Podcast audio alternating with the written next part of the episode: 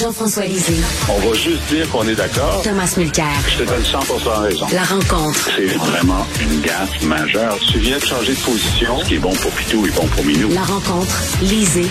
Mulcair. Alors Jean-François Hitler, ma lanterne, je ne connais pas toutes les règles de, du fonctionnariat québécois, mais est-ce qu'un fonctionnaire de carrière a le droit de militer activement au sein d'un parti? Bien sûr, je parle de Monsieur Stéphane Forgang, qui est, euh, euh, qui était chassé du ministère de l'économie euh, parce qu'il était porte-parole sectoriel du PQ pour la diversité et la citoyenneté. Qu'est-ce que tu penses de cette histoire-là? Ben, on pensait que c'était euh, c'était possible jusqu'à hier parce que euh, effectivement les, les, fonctionnaires ont droit de participer à la vie politique. Euh, moi, j'en ai vu beaucoup à, à, travers les années. Monsieur Foguin, euh, c'est un économiste, euh, il avait été désigné co-porte-parole. Il y a un moment où PSPP a nommé une dizaine de personnes, des anciens candidats, entre autres, euh, porte-parole pour certains sujets. donc, Fugain a été nommé co-porte-parole, entre autres, sur la question économique, mais comme il est au ministère de l'économie, ils ont demandé un avis. L'avis était favorable, mais en, en pour faire preuve d'un maximum de, euh, de réserve, ils ont dit bon ben il sera plus qu'au porte-parole de l'économie, mais de la diversité à la place, pour être pour être certain qu'il n'y a pas de, de, de problème. Et euh, finalement, il a été viré. Il a été viré. Alors, ça nous rappelle des époques euh, des années 70, quand il y avait une chasse aux péquistes dans la fonction euh, publique fédérale, etc on se demande euh, ici qu'est-ce qui a pu euh, motiver une décision aussi drastique? Euh, le, bureau de M. Fitzgibbon dit à nous, on, s'en est pas occupé du tout, c'est les ressources humaines qui s'en occupent. Et on se dit, mais si il y a quelqu'un aux ressources humaines qui a si peu de jugement, qui qui fait en sorte que dans les journaux, il y a une, euh, une accusation de parti pris. Peut-être vous auriez dû vous en occuper pour dire, ben écoutez, faut quand même pas virer sur le top, là. Le gars, il parle même pas d'économie pour le PQ, puis il travaille pour nous. Alors, euh, j'ai hâte de voir s'il va y avoir une réaction au niveau de, de, de, de, M. Legault. Mais, mais, mais, tu sais, euh, Jean-François, on connaît, il y a des fonctionnaires qui commettent des fautes très graves. Il y en a qui sont hyper incompétents, qui ne perdent pas leur job. On se pense tout le temps, on se pose toujours la question, qu'est-ce que ça prend pour perdre sa job quand elle est dans la, dans la fonction publique? Lui, juste à cause de ça, ils l'ont sacré dehors. Exact. Alors que, euh, donc, c'est clair qu'on peut être candidat d'un parti politique, prendre un congé sans solde pendant la campagne et revenir, ce qui était son cas à lui, mais euh, de faire en sorte d'être porte-parole sur un sujet qui n'est pas celui pour lequel il travaille, euh, sur, sur son temps euh, personnel, là, ça vaut un, congédiement. Alors évidemment, le syndicat va en grief, on va avoir un certain nombre de, euh, de décisions arbitrales là-dessus. Moi, je suis sûr que ça va être cassé par l'arbitre, mais c'est incompréhensible cette décision-là. Pourquoi? Puis là, c'est rendu que les gens en parlent dans des émissions de radio. Alors, c'est pas, une, pas une bonne idée. Tom, qu'est-ce que tu en penses? Ben, je suis outré, ah sincèrement. Ah La première fois que l'interdiction jadis généralisée de travail partisan euh, a été levée, c'était pour la campagne. Je monte mon âge parce que j'étais déjà avocat au ministère de la Justice. C'était pour la campagne référendaire de 1980. Donc, jusqu'alors, les fonctionnaires devaient afficher la plus grande neutralité politique. Ils, faisaient même attention sur leurs heures à eux autres euh, d'en parler. Euh, de faire partie des instances n'aurait pas été possible à l'époque. Là, on lève ça et tout d'un coup, le, monde n'a pas arrêté de tourner. C'était possible pour même les fonctionnaires d'avoir le droit d'exercer des fonctions bénévoles euh, dans le domaine politique qui l'eût cru?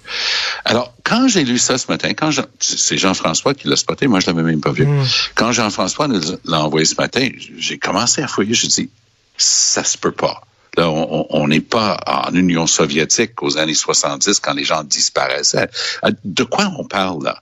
On parle de quelqu'un qui était dans le domaine économique, dans un ministère, et pour toutes sortes de bonnes raisons, parce que je pense qu'il y aurait eu un réel risque de conflit d'intérêts s'il était porte-parole en économie. Mais là, il va être porte-parole en inclusion. Regardons le nombre de personnes issues des minorités culturelles au sein de la fonction publique. Il faudrait qu'on soit plus ouvert. Ça, ça n'a rien à voir avec ce qu'il fait au ministère de l'économie de Pierre Fitzgibbon. Le même Pierre Fitzgibbon, soit dit en passant, qui hier se lamentait. C'est donc épouvantable. On n'arrête pas de parler de moi dans les journaux, Ben en oui. particulier le journal, le journal où toi et moi on écrit, Richard. Alors, moi, quand j'ai vu ça, je me suis dit, il y a erreur. Ça se peut Mais pas. quelle est la justification? Euh. Comment on justifie ça? Parce que pas. lui, il a fait plusieurs demandes pour obtenir le fondement juridique de cette décision-là. Vous vous basez sur quoi pour me sacrer C'est ça qui va, c'est ça qui va venir dans, dans les dans les décisions arbitrales. Mais on est en train de le condamner à des années de procédure, tandis que c'est assez clair. Euh, Excuse-moi, là, je crois pas pour une seconde, pas une nanoseconde, que c'est un fond-fond avec des ronds de cuir sur ses coudes qui a pris la décision au département des ressources humaines de Oh. dire, donc qu'est-ce qu'il fait là, lui? On va le mettre dehors.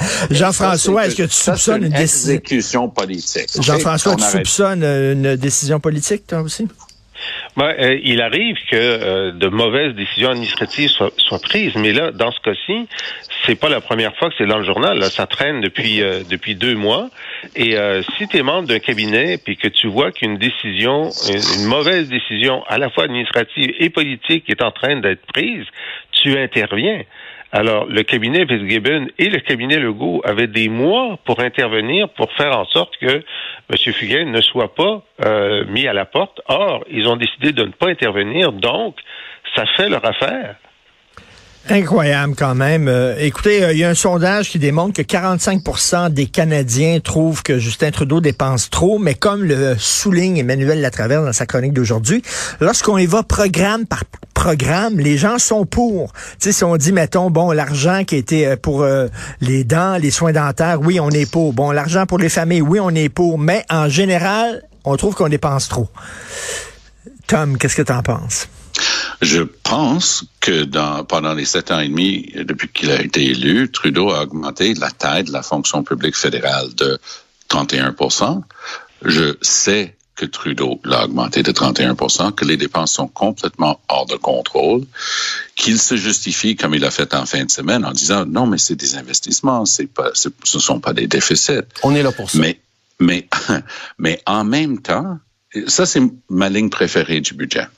Il y avait plus que 1,3 milliard de dollars OK, pour le fameux système de paye Phoenix, pour qu'on continue à payer plein de fonctionnaires pour faire la job de ce système de paye défaillant. Et ça, 1,3 milliard de plus. C'est devenu un symbole. Pour moi, le gouvernement libéral de Justin Trudeau, c'est le système de paye Phoenix de la politique canadienne. C'est le truc qui ne marche pas. Ils arrêtent pas de dépenser et puisque le gouvernement ne fonctionne pas, je sais que je donne le thème d'un de ses adversaires, mais tout de même, ils sont en train de payer plus de 20 milliards de dollars par année à des compagnies comme McKinsey pour faire le travail de la fonction publique qui n'arrive pas à faire le travail de gouverner le Canada et qui est en charge, qui est responsable de gouverner le Canada, ben, ça c'est le Conseil des ministres présidé par Justin Trudeau. Donc, il est très bon. C'est un très, très bon politicien et un bon vendeur. Mais c'est intéressant. Moi, je fais de la radio du côté anglophone, puis si il y a une clientèle qui voue son admiration et son loyauté pour les libéraux fédéraux à tout bout de champ, c'est bien la communauté anglophone de Montréal. Quelle fut donc ma surprise hier, avant de faire mon émission, j'avais une quinzaine de minutes, j'écoutais les, les phone-ins, les gens qui téléphonaient à la station. Puis honnêtement, c'était l'hécatombe. J'ai jamais, et c'est juste par les voix, tu voyais que c'était pas des gens en train de, de lire des feuilles de papier écrites par eux autres par un parti. Non, non, non. Ça, c'était le monde qui appelait après le budget, disant, ça n'a plus aucun bon sens. Il y a une fatigue de Justin Trudeau qui est en train de s'installer et ça se ressent partout, Jean- qui ont pris parmi leur électorat le, le- Jean- le plus loyal. Jean-François, ce qui est assez rigolo de ce sondage-là, c'est que, bon, les gens disent qu'ils dépensent trop, mais lorsqu'on ventile programme par programme, les gens appuient euh, chaque programme. C'est un peu comme euh, la souveraineté. On dit euh, aux Québécois, est-ce que vous êtes pour la souveraineté, la majorité sont contre, mais quand on va, est-ce que vous voulez diriger les frontières? Oui. Est-ce que vous voulez qu'on dirige notre, économie? Oui. Est-ce que vous voulez... tu sais, quand on les prend une, un par un, c'est oui, mais l'ensemble, c'est non. C'est un peu ça, ce sondage-là. Là. Oui, exactement. Mais c'est assez classique parce que effectivement, chacune des dépenses qui est, qui, euh, qui, qui est proposée et ce qu'a fait euh, euh Trudeau euh, dimanche soir, dit ben voyons donc, comment pouvez-vous être contre le remboursement des frais dentaires? Est-ce que vous voulez Sa phrase c'était est-ce que vous voulez pouvoir juger de la richesse des parents de quelqu'un en regardant ses, ses dents? Ben oui, mais pourquoi cet argument-là n'était pas bon il y a sept ans? Ou lors des gouvernements libéraux précédents depuis les années 60. C'est juste, c'est juste depuis deux ans que tu as décidé que c'était un, droit fondamental de, de rembourser les dents. Alors donc, c'est une question d'opportunité. Est-ce que c'est le bon moment de faire ça ou c'est pas le bon moment? Mais on aurait proposé aux, aux, euh, aux gens par sondage à n'importe quel moment dans les, les 100 dernières années, est-ce que vous voulez avoir des soins dentaires gratuits? Dis-moi en quelle année on aurait dit non. C'est franchement, on a toujours dit oui. Bon. Mais c'est la même euh, chose aux États-Unis. Hein? Le, oui. Biden est en train de dépenser à qui meurt mieux, puis là, tu demandes aux gens, ben, est-ce que c'est trop? Oui, c'est trop. Mais euh, est-ce qu'il faut couper? Oui, il faut couper. Mais est-ce qu'il faut couper ça? Ben non. Euh, est-ce qu'il faut couper ici? Ben non. Est-ce qu'il faut couper là? Ben non. Donc oui, c'est un problème. Mais long terme, là, on parle souvent. Tu sais, l'argument de base de l'ADQ, de Mario Dumont qui était novateur. Un, il a brisé les règles de base. C'était plus fédéraliste versus souverainiste, puis tu faisais n'importe quoi et son contraire une fois élu. Il y avait une idéologie politique et économique.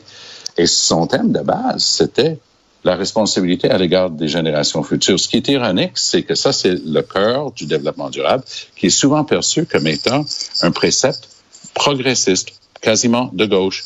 Mais lui, il le disait, il dit, c'est juste ce que vous êtes en train de faire là, ça tombe sur le dos des générations futures, puis n'en sortiront pas. Parle avec les jeunes parents de famille, là, aujourd'hui puis te diront la même chose. Ils disent, mes enfants n'en sortiront pas. La dette étudiante aujourd'hui pour faire un bac universitaire, puis oublions un deuxième ou troisième siècle, ça t'accapare pendant des décennies. Moi, je viens d'une famille très modeste. On était dix enfants. On avait, tu sais, on pouvait pas nous aider. J'ai fini mes études avec une bonne dette étudiante. Mmh. Mais ça, c'était à l'époque. Aujourd'hui, c'est trois ou quatre fois ça. Je ne sais pas quand est-ce qu'ils vont pouvoir s'en sortir. Alors, il va falloir qu'on réalise que ça, ces dépenses-là, ces dettes-là, ces déficits-là, c'est pas des paroles en l'air, c'est des réalités qui vont être dans le sac à dos des générations futures pour des années à venir. Eh, écoutez, à vous deux, là, je vous sors, euh, tiens, du Québec et du Canada, je vous amène sur la Lune. Alors, il va y avoir un, un, Ontarien de 47 ans qui va être le premier euh, astronaute canadien à se rendre euh, jusqu'à la Lune. Il va tourner autour de la Lune.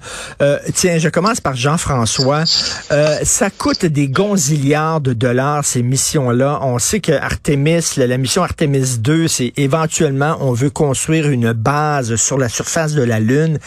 Et qu'est-ce que ça sert, ça, alors qu'il y a des besoins pressants sur Terre? Qu'est-ce que tu en penses, Jean-François? Écoute, c'est des débats qu'on avait euh, dans les années 60 aussi euh, pendant le, le, programme spatial. Euh, il reste de la pauvreté, il y a gens qui, il y a du monde qui n'ont même pas de chauffage central, il y a du monde qui n'a pas d'internet, puis on s'en va sur la lune. Mais ça fait partie, je pense, de, tu sais, on aurait dit, mais pourquoi est-ce que Christophe Colomb veut traverser l'Atlantique? il y a encore, euh, ça existe même pas l'électricité. Est-ce qu'on pourrait pas faire l'électricité avant d'aller traverser l'Atlantique? Moi, je pense que malgré les sommes importantes qui sont là-dedans, ça fait partie de l'aventure humaine ça fait partie de l'aventure humaine, puis c'est irrésistible. Puis euh, moi, je suis d'accord. Ah oui, Tom. c'est trop bien dit. Je n'ose rien ajouter. Mais en plus, notre astronaute national, à nous autres, honnêtement, le gars, il paraissait super bien. Alors, bravo à lui, puis son, sa feuille de route, puis sa carrière, puis il va être là. Et tout mais, le monde mais... qui le rencontre, je connais des gens qui le, le connaissent. C'est le gars le plus gentil de la planète Terre, en plus d'être super compétent, avec une maîtrise en physique et une enceinte euh, pilote de chasse. Et, et- et- écoutez, euh, dans, dans les années 60, quand on envoyait quelqu'un sur la Lune, c'était wow, c'était fantastique, c'était vraiment un exploit technologique. Jean-François, est-ce que maintenant c'est pas comme aller à Repentigny, là?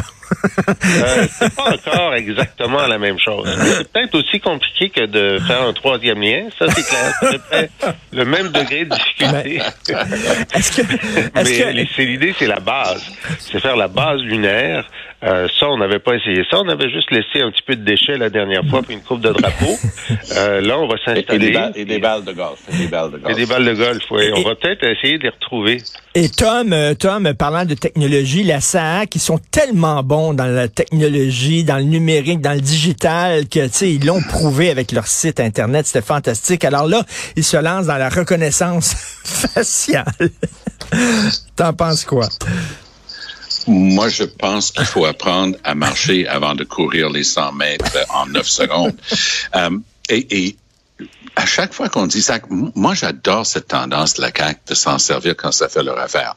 Parce que quand ils veulent prendre le contrôle de quelque chose comme Hydro-Québec, ah ouais, Sophie Brocheux, d'Awaw, puis là, on va mettre un de nos gars, parce que je vous garantis que ça va être un gars, et on, va prendre le contrôle de ces bébites-là. Mais quand c'est Eric Kerr qui est supposé être en charge de la transformation numérique de tout l'État québécois, puis que ça complètement à la sac, c'est la réponse de, de Kerr en premier et de Legault, c'est hey, c'est pas nous, ça. Il y a un conseil d'administration. Hey, m'a checké ça, m'a tout botté le derrière de cette gang de pas bon.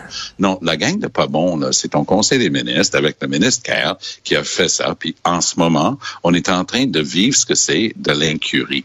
Parce que chance pour chance pour Legault que c'est pas arrivé il y a un an, cette histoire-là. Parce que je pense que son score aux élections a été passablement plus bas. Et c'est ce qu'on est en train de vivre. Ça, c'est un deuxième mandat, soit dit en passant, qui n'est pas tout à fait pareil qu'un premier mandat. Là, le monde commence à, à impatienter avec Legault, à regarder un peu un peu plus près ses performances et surtout ses contre-performances. Moi, j'ai bien hâte. Moi, je suis plutôt favorable. En fait, je suis fa très favorable au principe. Les détails, j'ai eu la chance de lire la, la loi de Dubé en fin de semaine. Là, on va se perdre dans les détails, mais c'est très compliqué, puis il y a vraiment des gaffes là-dedans. On va voir. Pour moi, l'histoire de la SAC, puis le, leurs Mais- mais- ordinateurs puis leur système, c'est c'est l'histoire de la CAQ. Jean-François Lassac qui fait de la reconnaissance faciale, je suis sûr que s'ils prennent ma photo avec leur ordinateur, le lendemain, je vais recevoir de la correspondance qui est destinée à Régine Laurent. Écoute, je pense que la, la première application de la reconnaissance faciale de la SAC, c'est d'essayer de trouver des gens responsables de- du chaos de la, de la phase précédente de, de Ben oui. technologique, je pense. Si ça, ça fonctionne, ça peut aller. ben, ben, écoute, si Éric Kerr s'en charge, ça va bien se passer. Merci beaucoup à vous deux. Salut. Bonne journée. Salut.